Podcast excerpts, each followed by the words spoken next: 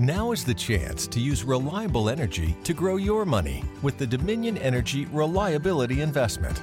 Our new investment product offers competitive returns, no maintenance fees, and flexible online access to your money. Make the reliable investment in reliable energy. The Dominion Energy Reliability Investment. To find out more, go online to reliabilityinvestment.com. That's reliabilityinvestment.com.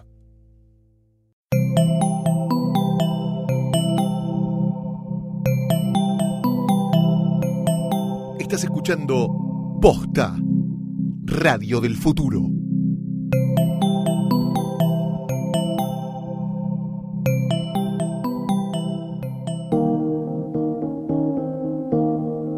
Mis pliegues son la vida misma hecha recuerdos.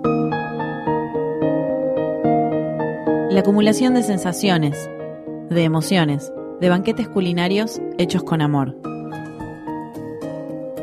Mis pliegues recubren el templo donde me habito, el lugar físico donde me construyo políticamente.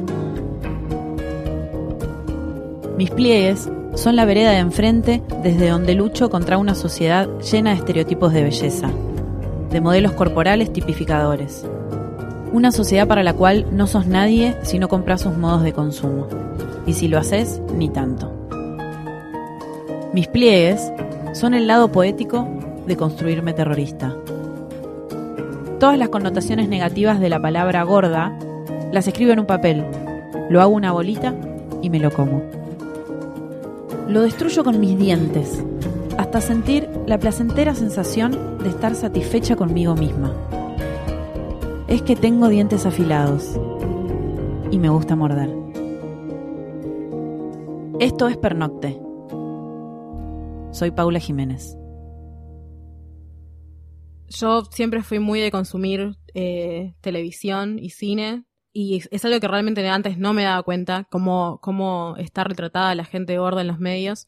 Es algo que cuando haces el clic es como que es terrible. Y no puedes dejar de verlo. Sí, además, no puedes dejar sí. de verlo. Eh, Cherry Vecchio es trabajadora sexual y editora del fanzine Gorda Puta. yo creo que me influenció mucho todo eso. Como a todos en realidad, ¿no? O sea, creo que incluso gente no gorda te influencia de una manera u otra. sí. Eh, creo que me influenció mucho en la autoimagen y creo que me influenció mucho en, o sea, como en, lo- en los estándares que tenía en cuanto a la gente que, que me gustaba, digamos. Porque no solo eh, yo odiaba mi cuerpo de gorda, digamos, sino que también no concebía estar con otra persona gorda. No sé, lo veía como algo horrible en general. Era como que era, era gordofóbica siendo gorda, ¿entendés? Las gordas en las novelas Hacen de, go- hacen de gordas, hacen de mucama, hacen de la amiga de la protagonista. Eso es así. Y si no te dan un papel donde la gorda tiene un relleno y si no va a adelgazar. Exacto. Entonces sí, pero dejó Mi bella gorda se llamaba la novela. gorda esa. bella. Mi gorda bella. Ahí está. O es donde estaba Macedo también, que era todo un traje y después adelgazaba. Horror, sí. Bimbo Godoy, mejor conocida como señorita Bimbo, es comediante y feminista. Yo no tengo, por, por suerte, porque como crecí con una madre que era conocida y que sabes que igual te falta la guita a veces y que te partís la cabeza en un hospital y te piden autógrafo. La fama para mí no tiene un valor en sí misma. Entonces, no hay lugares donde yo quiera llegar. No sueño con el Martín Fierro, no me interesa que me lo dé Ventura. Lo máximo que me puede pasar no es una tira en polka. Entonces, esos mojones que están ahí en la vida no me interesan. Claro, que es por ahí donde hay pero más discriminación. que debe digamos. ser terrible para una actriz que solo es actriz, que no hace otra cosa y que quiere estar en una tira, que no la van a llamar nunca y que lo máximo que va a conseguir va a ser eh, ser la mucama con un bolo gracioso y punto y no va a poder explotar otras facetas que tenga como actriz. Eh, hay trabajos para muy pocos y todo lo que no sea un estereotipo hace de estereotipo. Y, y en la calle te pasó. Uf, en la calle toda la vida. eh, me costó muchos años, mm, pero muchos años de, de anotarlo y de hablarlo, el poder animarme a contestar algo. Porque te crees que tienen razón. Porque sí, todavía me merezco que me grites eso. Hasta poder decir, parar y decirle, ¿qué te pasa? Como mirarlo la cara y decirle, ¿qué te pasa? O gorda, ¿te gustaría tener la chota? o no sé, sí, gorda es la que te comiste hoy, gorda la concha de tu vieja. Todas las combinaciones que puedes hacer. Me encanta. Y lo haces. Hoy lo haces. Sí, por supuesto, a veces no tengo ganas, mucho auricular y a veces me paro y es tipo, ¿qué te pasa con ese problema? Sos zorra. Encima, de- encima es eso. La gente hermosa no te grita eso por la calle. Suelen ser viejos del infierno, gente horrible que si vos me estás gritando eso, de verdad. Claro. Pero bueno, no quiero, no quiero reproducir su caca dándoselas. Claro. Pero digo, ese en general es decís, claro, hay, hay niveles, me pongo medio hindú, pero hay niveles de humanidad. Hay gente que está muy en el bajo astral, que está muy allá abajo, que le puede ir bien, que puede ganar plata, que puede ser reconocida y está allá abajo. Muy poco elevada con respecto a la mirada sobre los prójimos y las prójimas. Entonces ya es como que a los 36 me dan lástima. Es como, uy, ¿dónde, dónde estás para gritarle a alguien algo por la calle? ¿Dónde estás para en Twitter arrobar a gente para decirle algo así? Digo, ¿cómo es tu vida? Que no hay nada que esté más bueno en ese momento. Fumarte uno, poner Netflix, abrazar a alguien, hacerte una paja. Digo, ¿dónde estás para ir a ese lugar? Me dan pena. Ya es como, pobre, esta es la gente que no va a hacer nada por el mundo, no será recordada por nada. O sea, ahora me da medio pena. Pero bueno, hay muchas chicas que, que, que sufren mucho, digo, para llegar a tener la seguridad que, que tenés vos. Porque además Pero hay una no cosa que es cierta. La, la- me parece que siendo mujer, no importa si sos gorda o no sos gorda, siempre podés ser gorda, ¿no? O sea, está como Sí. esa... Es que siendo mujer nunca está bien lo que sos. Todos los estereotipos sobre las personas gordas es como yo si te digo, bueno, imagínate una persona gorda, ponen eh, personas gordas en Google, en las imágenes de Google, y van a ver, o sea, ese es, el est- ese es el estado actual del mundo en relación a nuestros cuerpos. Pones personas gordas y tiras imágenes y son 7 millones de memes en donde somos eh, desagradables, donde estamos tristes, donde somos objetos de burla, en donde mm, nada, solamente somos una imagen un- en donde se deposita la violencia. Este, entonces, efectivamente, el placer, el deseo y reclamar la vitalidad no es como es, es un instrumento verdaderamente muy político. Nicolás Cuello es historiador de arte y activista gordo. Hay, hay también un imaginario que, que las personas que politizamos la gordura, de pronto nos ubicamos todas en ese discurso del orgullo y del ámate a tú mismo. Eh, a mí no me da para amarme a mí, a mí mismo. Mucha energía. Eh, no, a mí me asustan por ahí eso- esos, esos registros como de emancipación así como total. Creo que lo mejor para mí fue haber aprendido que dentro del activismo gordo lo, que, lo mejor que podía hacer era como productivizar la fragilidad y el fracaso también que significa mi cuerpo en un montón de aspectos. Es decir, no restar mi humanidad, no pensar que soy invencible, pero sí politizarme como un sujeto que siente y que vive y que está disputando poder. Poder en las dinámicas de sociabilidad sexual, por ejemplo, también. Eh, entonces no es que dije, no, loco, yo me amo, estoy buenísimo. Eh, para nada, jamás dije eso, jamás, jamás pienso eso de mí, sino que me di cuenta que podía entender lo que pasaba. Yo no soy solamente los kilos de más que tengo, o los kilos que tengo, porque no están de más, están donde tienen que estar. Ana Log es DJ y activista gorda. No soy solamente eso, no soy solamente lo que puedo ofrecer en una cama, hay muchas aristas y en esas dimensiones es donde tenemos que demostrar nuestro valor y nuestra valía. A mí no me importa que alguien esté conmigo solamente porque le gustan las gordas y wow, qué atracción, porque yo no soy el fetiche de nadie. A mí me gusta que les quieran estar conmigo porque les caí bien. Mira, me gustas, me gustan tus ojos y también me gusta esto que haces y también me gusta cómo hablas y también me gusta otras cosas. Pueden ser mis piernas, pueden ser mis piernas, pueden ser lo que quieras, pero también quiero más. Y cuando dejé de aceptar ser solamente él, bueno, voy a hacerlo porque no me queda otra, ahí fue cuando empecé a sentirme mejor y empecé a disfrutar más. ¿Te costó mucho eh, relacionarte con, con tus parejas o, o fue bastante natural? Hay casos y casos. Eh, como antes a mí me gustaban mucho los chicos muy flacos, pasaba que yo sentía como que yo no se los iba a romper en un punto. Y ni siquiera era tan gorda como soy ahora. Pero era como, no, pero eran pies que me llevaban 25 centímetros de altura. Eh, No, nunca les iba a hacer daño. Pero yo sentía que si yo hacía una cosa en una de esas, Mm. y después hubo momentos en los que dije, bueno, voy a hacer lo que ellos quieren, pero yo no les voy a pedir nada, porque era como, ¿qué les puedo pedir? Queda feo que les pida, porque ellos están conmigo. Entonces, no tener ninguna situación de conflicto para no generar que me digan, ah, pero vos sos gorda. Ah, pero yo estoy con vos y vos sos gorda. ¿Y eso te hace trizas? Y eso te genera una especie de gran malestar y una duda constante de lo que yo deseo, lo deseo porque quiero o porque quiero algo que no puedo tener y porque no puedo, porque soy gorda. Claro, si sos gorda no puedes pedir nada. Esa, esa cosa constante por debajo es como una especie de murmullo. No digas nada porque sos gorda. Aceptalo porque sos gorda. Bancátela porque sos gorda. Está constantemente ahí. Siempre. Hay chicos que sabes que no, que nunca te van a dar bola. Hay gente que está out of your league. Porque ya se les nota en la cara que jamás te mirarían. Porque son, están educados para el éxito y el éxito implica una mujer bonita convencionalmente. Y chicos que ni se, se me ocurre mirarlos, ni hablarles, ni pensar que pueden estar conmigo. Pero no es por falta de autoestima. Vivo en el mundo real hace 36 años, ya sé cómo son. Después está lleno, la mayoría, a los varones. Estoy hablando heteronormativamente porque Total, solo he sí. tenido sexo con varones y, y solo por ahora me gustan los varones. Eh, cuando empezás a entender que a los varones les calientan las mujeres y punto, es tipo, ¡ah, bien! No hacía falta hacer nada. Es que te Ser gustan las mujer, mujeres, te gustan las mujeres y te calientan y las tetas calientan y, va- y las personas somos más que eso. Pero cuesta hasta que encontrás la voz y dices, ah, era re fácil coger. Ellos quieren coger. Punto, me voy a aprovechar. Pero y, y me he cogido, me he cogido de esos que pensás que están out of your league. Pero quedó ahí, también justo en unos imbéciles, pero, eh, pero sí, hay varones que no, que no, que, no- que pensás que no.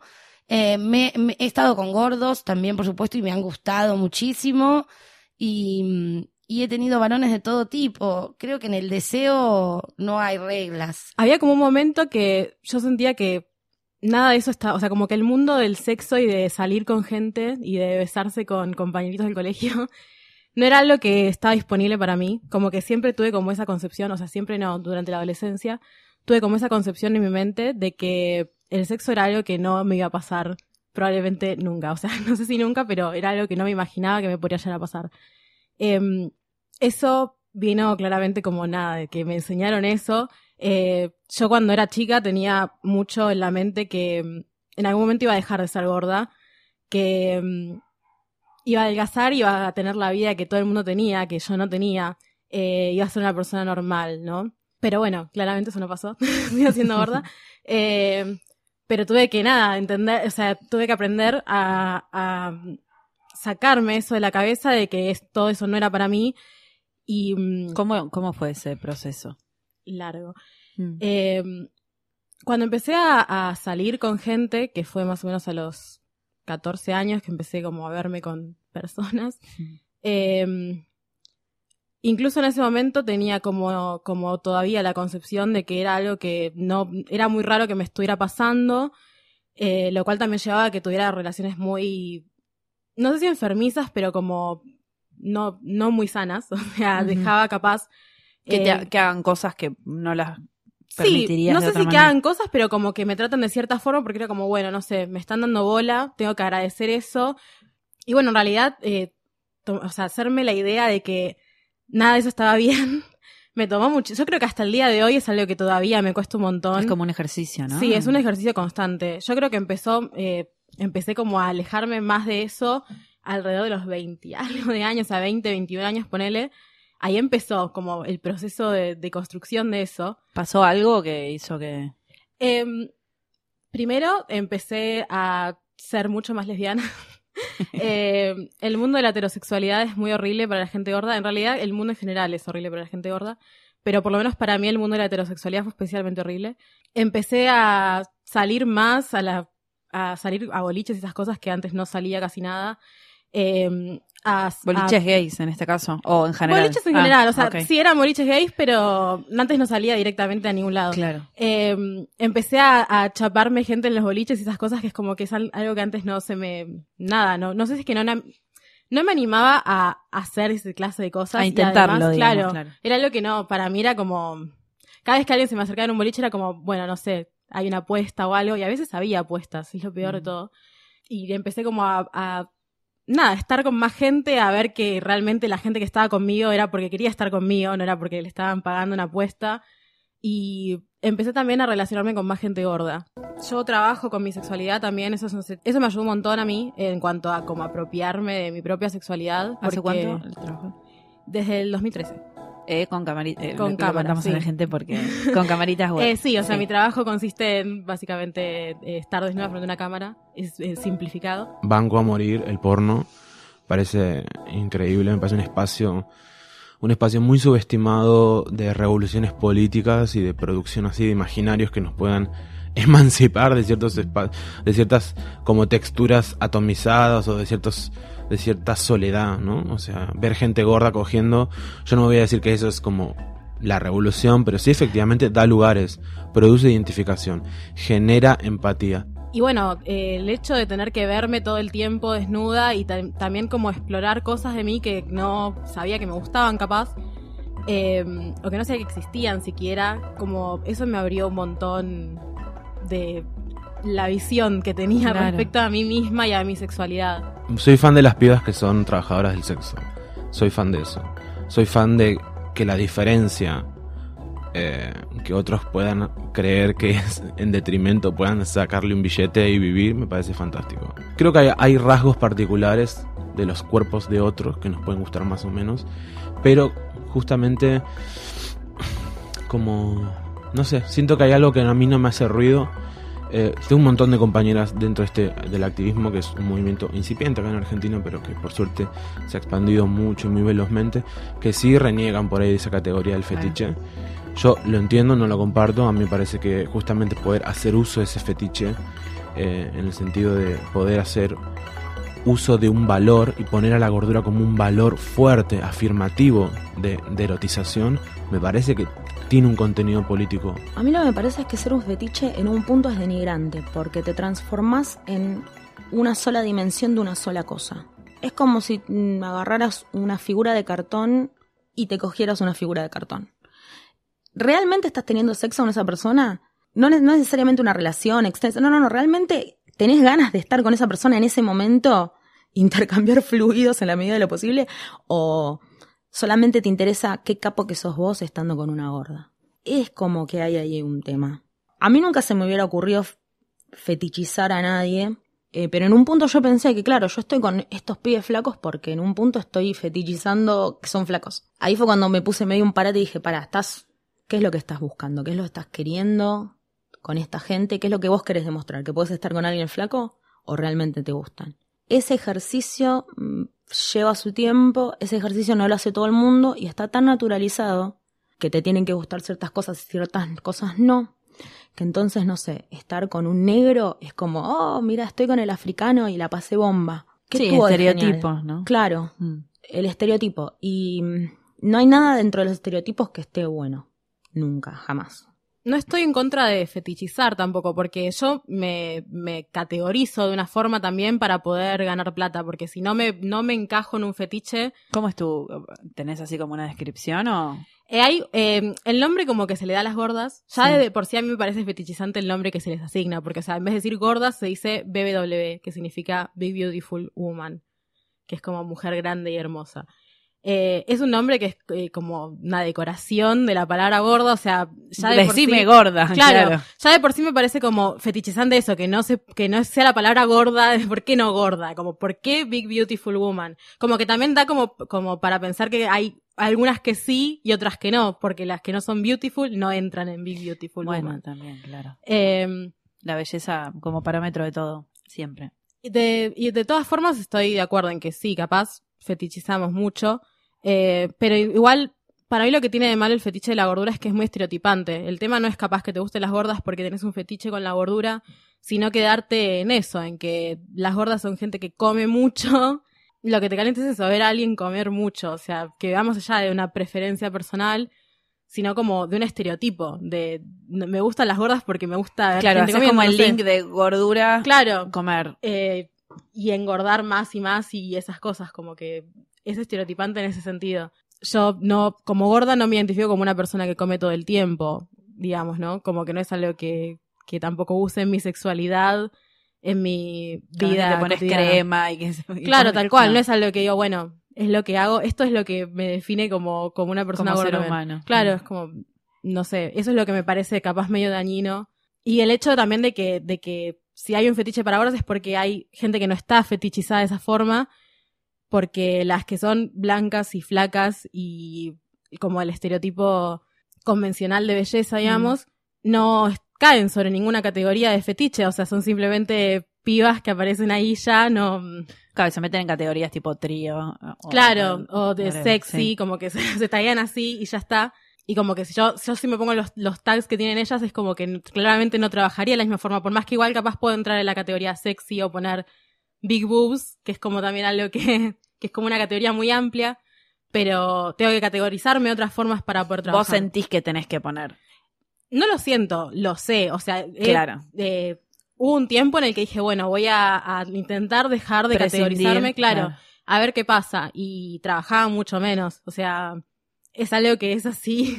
La gente lo busca así aparte. Bueno, o sea, el fetiche te ha ayudado un poco. Sí, sí, ese- obvio que sí. Obvio que sí. O sea, soy crítica, pero. Pero bueno, soy consciente de que también es lo que me da de comer. Pero bienvenido sea. Claro. bienvenido sea el fetiche. Claro. ¿Vos eh, te considerás activista o militante de la gordura? Yo creo que todos los gordos viviendo, existiendo en sociedad somos militantes y activistas.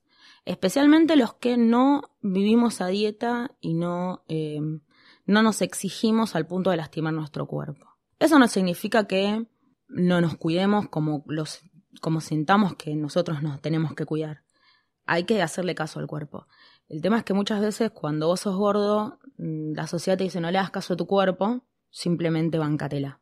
Eh, yo no, no voy a permitir más el bancatela en mi vida. Por lo menos no en cosas que yo pueda decidir. Si tengo que un día, bueno, decir, no sé, tengo gastroenteritis, no voy a comer, y sí, no comas, mi amor, porque te va a hacer daño. Pero si un día digo, ay, no voy a comer esa porción de torta porque no, comela. Comela, porque, ¿sabes una cosa? Vos no la comes hoy, mañana la vas a comer, pasado mañana va a estar fea, la vas a tirar, no se aprovechó, y vos ganaste qué? Ganas de comer torta, muerta de ganas de comer torta, vas y te compras cuatro porciones de torta. No tiene sentido. Haciendo una diferencia muy grande, a veces con el sexo pasa algo similar, que es como, no, no le voy a decir que me gusta porque en una de esas no me da bolilla. Y si no me da bolilla, me va a rechazar, y si me rechaza, yo me voy a sentir mal.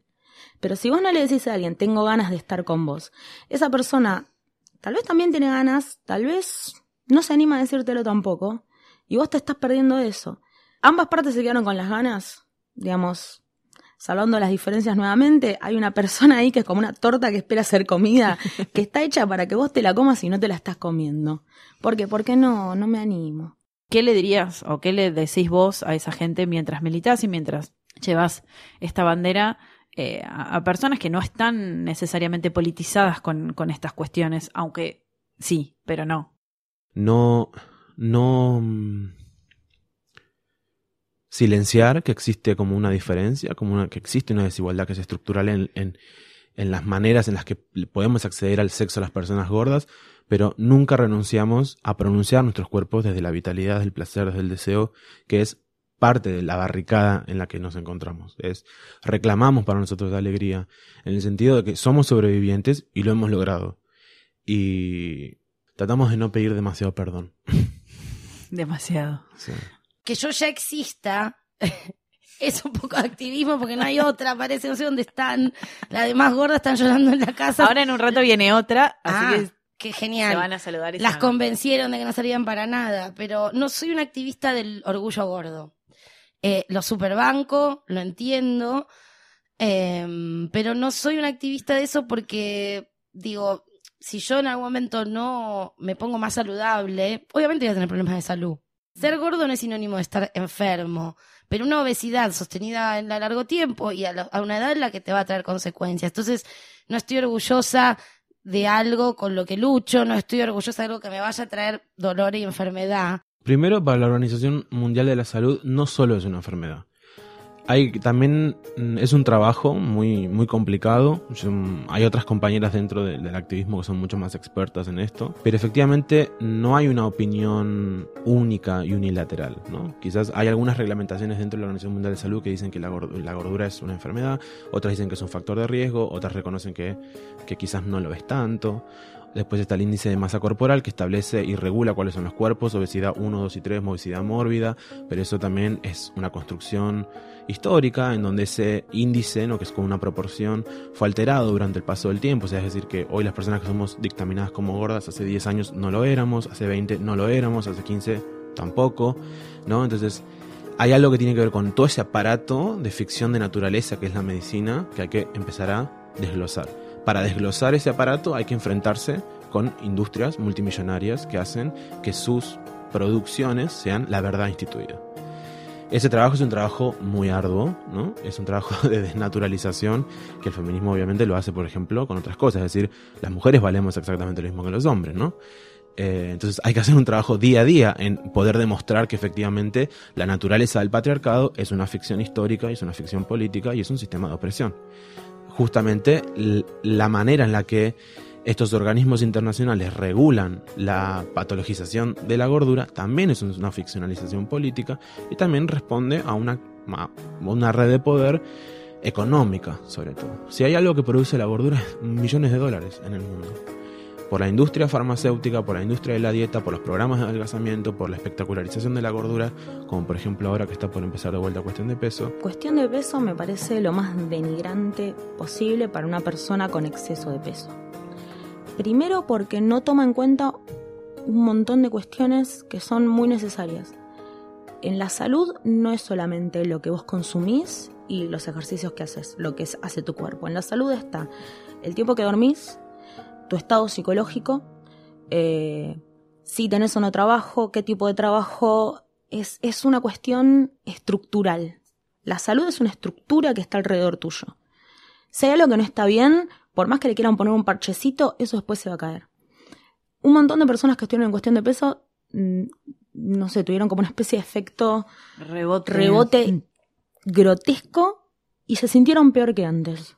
Y nadie estuvo ahí para darles una mano. Entonces, a veces pienso que los gordos somos el comic relief, el, el, ay, voy a darle, voy a darle una mano al gordo porque pobre, el qué asco el gordo, pero nunca somos una persona para ayudar. Somos como una especie de, no sé, como si nos dieran caridad por un lado, como si nos estuvieran ayudando a evitar algo que nosotros no podemos evitar porque somos como una especie de animalito, y nos deshumaniza.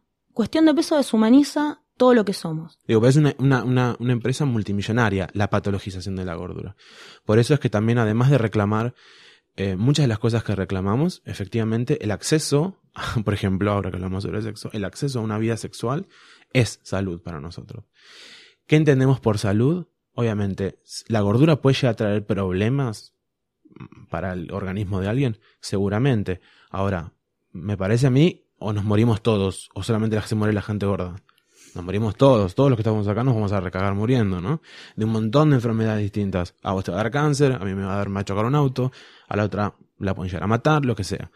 Digo, porque si no parece que el cuerpo delgado no es como un cuerpo epurio, así como que solamente un accidente fatal lo va a llevar. Y no, efectivamente todos los cuerpos, todas las, todas las corporalidades desarrollamos afecciones a nuestra propia salud sobre todo aquellas que están, por ejemplo, en situaciones de precarización laboral. un, tipo que está delgado, fibroso, sexy, que está en una fábrica ocho horas trabajando y la verdad que pasa diez años y el chabón no puede pararse, pues se le revientan las rodillas, está completamente alienado, es una persona que sufre, que sufre un montón de afecciones por salud, por em, emocionales, psíquicas, corporales.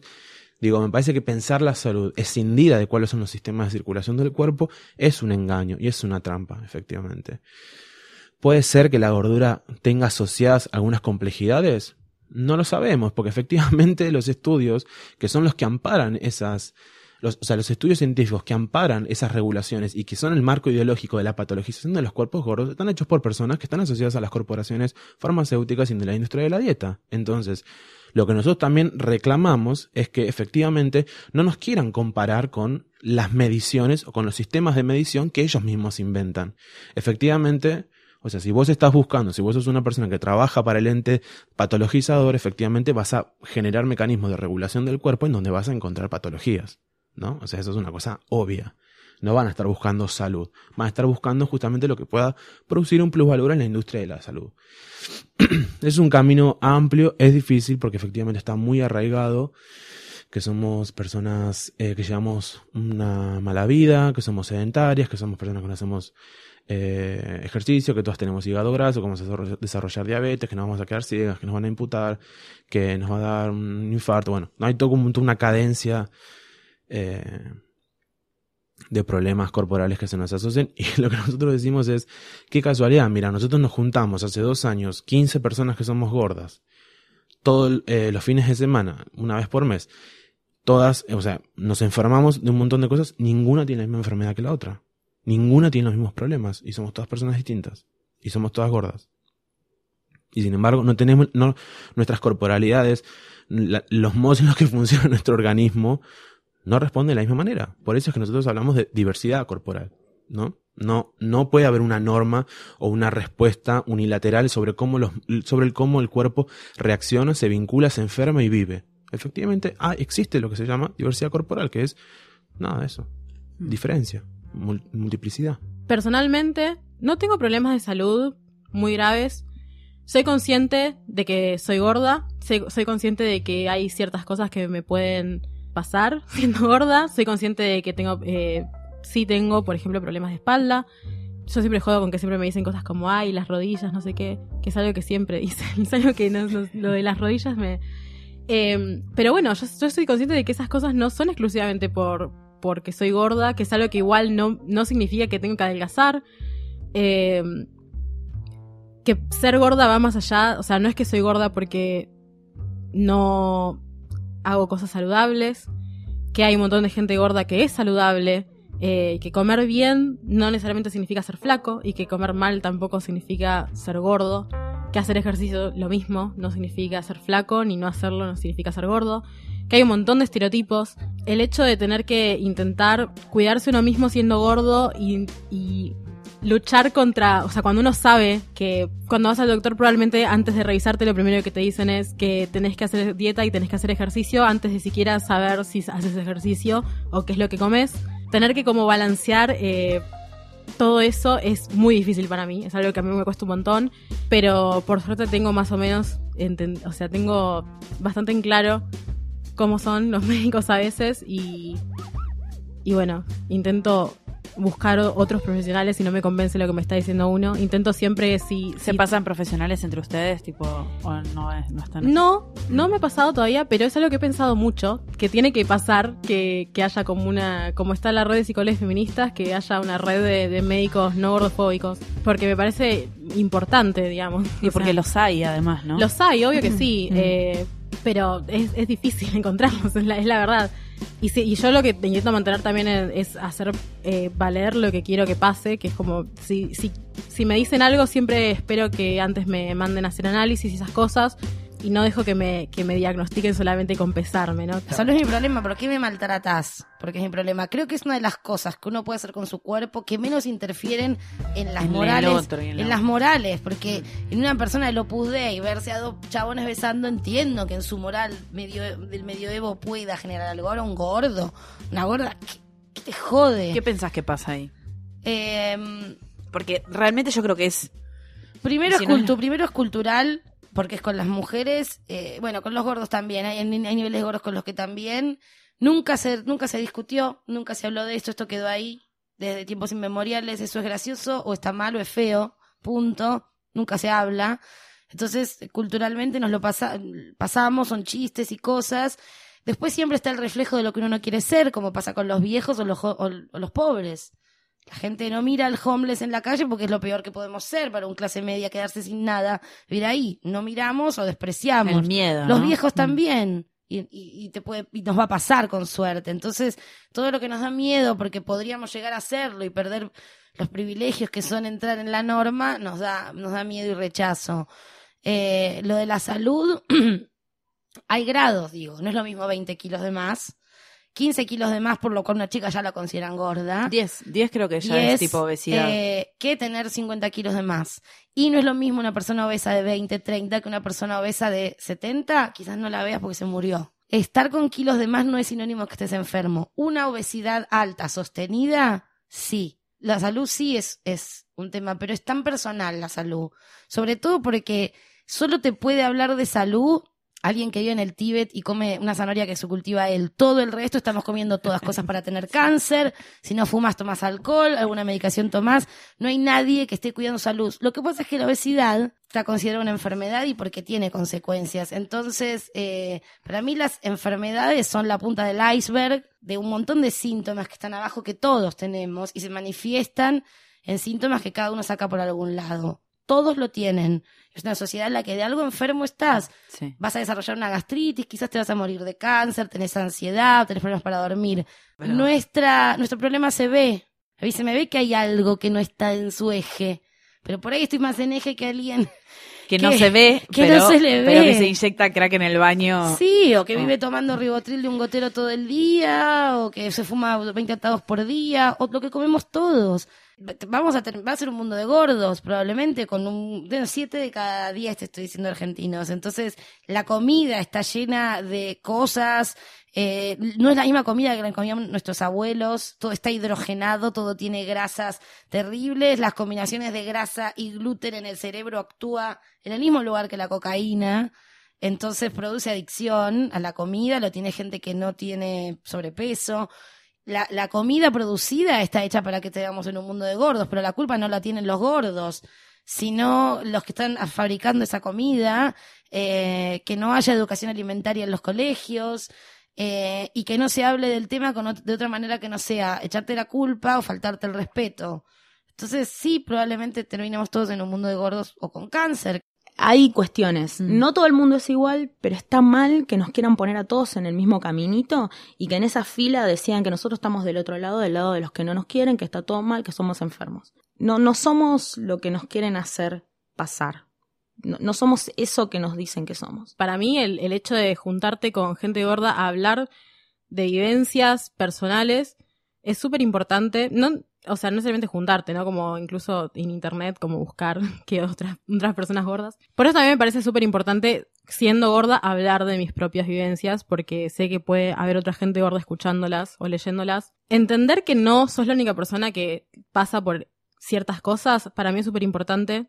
Entender que hay otras personas que son gordas y que no quieren cambiar o que se están buscando sentirse cómodas con eso y que no están eh, constantemente buscando cambiar a ser flacas o lo que sea. Esta es muy importante también. O sea, mi realidad era toda la gente gorda que conocía estaba intentando no ser más gorda. No, o sea, decir, bueno, soy gorda, ya fue, era algo que no, no, no, no, se era me pasaba por la cabeza, claro. claro. era algo que nunca había visto que pase tampoco. Es muy hostil el mundo para la gente gorda en general. Eh, juntarme con gente gorda, eh, darme cuenta que el resto de las personas gordas son personas lindas y personas enteras, digamos, y que no, no tienen, o sea, no son una persona incompleta que tiene que cambiar. Me ayudó un montón también, porque es como porque, o sea, si ellos son, yo también puedo ser eso, o sea, yo también puedo, puedo ser una persona completa y no estar constantemente intentando cambiar. Una parte de mí les recomendaría que se coman todo. Porque me parece que es, lo más, lo más eh, revolucionario que puedes hacer es agarrar un plato de lo que más te guste y comértelo todo. Eso es como súper revolucionario. No me importa la porción, ¿eh? No, come como quieras. No hace falta que te comas ¡guau! una cosa loca. Pero yo conozco mucha gente que sufre por comer ensalada. A mí me encanta. Y cuando no puede comer legumbres, era como, no puedo comer legumbres porque... eh, en mi trabajo me preguntan, ¿vos sos vegetariana? No. Pero comes mucha verdura porque me gusta. Es como, no lo pueden creer. Me parece que lo más, lo más revolucionario que puedes hacer es disfrutar lo que comes. Disfrutarlo. Eso es un gozo que tiene mucho que ver con lo sexual, tiene mucho que ver con atreverte a vivir con los, todos los sentidos. No solamente con uno, no solamente con voy a mantenerme viva, sino como voy a disfrutar estar viva. Que es, nada, para mí es revolucionario, porque muy poca gente dice, podemos hacer esto. Mucha gente es bueno.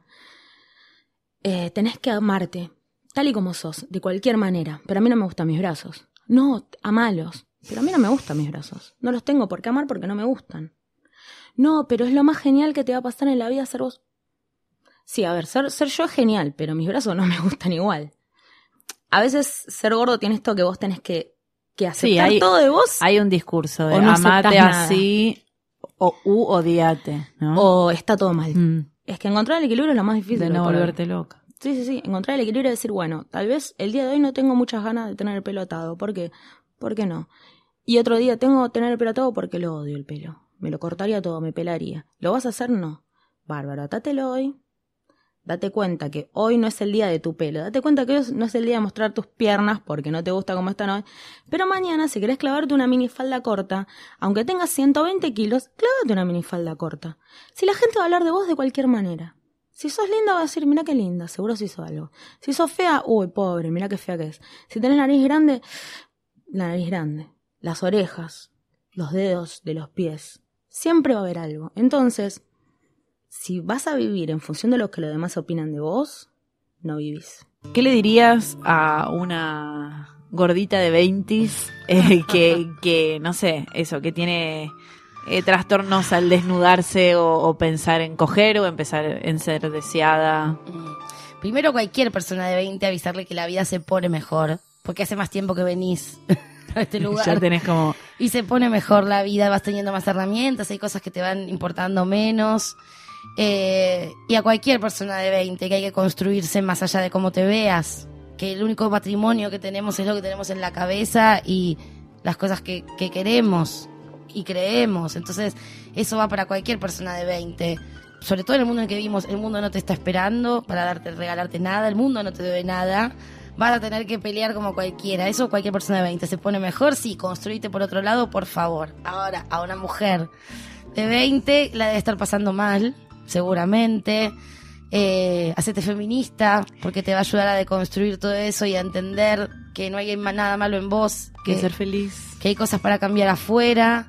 Eh, que la belleza es un derecho, que hay belleza en todas las personas que existen, que hay alguien que va a querer, muchos y muchas que van a querer cogerte, porque el deseo no entiende de detalles, afortunadamente, y muchos que te van a rechazar, pero eso le pasa a todas las personas, a todas las personas nos rechazan personas, nos dicen que no, tengas el cuerpo que tengas, que no creas eso, que de verdad, más allá de tu relación con la comida y con el peso que quieras tener, todo eso que te están diciendo está mal porque nadie puede hacerte sentir mal por lo que sea que seas. Entonces los equivocados en eso son ellos. ¿Hay comentarios buena onda de gente que quiere lo mejor para vos? Sí, son re pocos. Eh, construirte por otro lado y animarse, animarse a cosas. Nos vamos a morir. Esa, es nuestro, esa noción de morirnos es nuestro regalo. Saber que se termina y que te la vas a estar perdiendo porque te miren, por lo que digan, no vuelves, no vuelven estos años, vas a mirar esas fotos y vas a decir no estaba tan gorda, era joven al menos, no vuelve, no vuelve todo lo que dejamos de hacer porque otro nos mire y nos diga algo, no podemos, no lo podemos permitir, es que ganen los malos.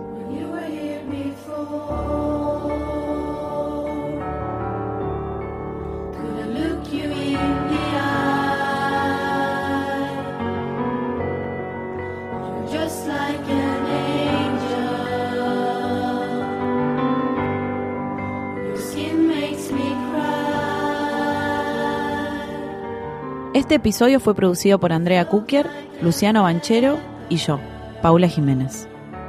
Grabamos en Radio en Casa. Vos también puedes grabar tu podcast o hacer tu programa en Radio en Casa. Escribiles a info@radioencasa.com. Escucha todos los episodios de Pernocte en posta.fm y la app de Posta o suscríbete en Spotify, iTunes o tu aplicación favorita.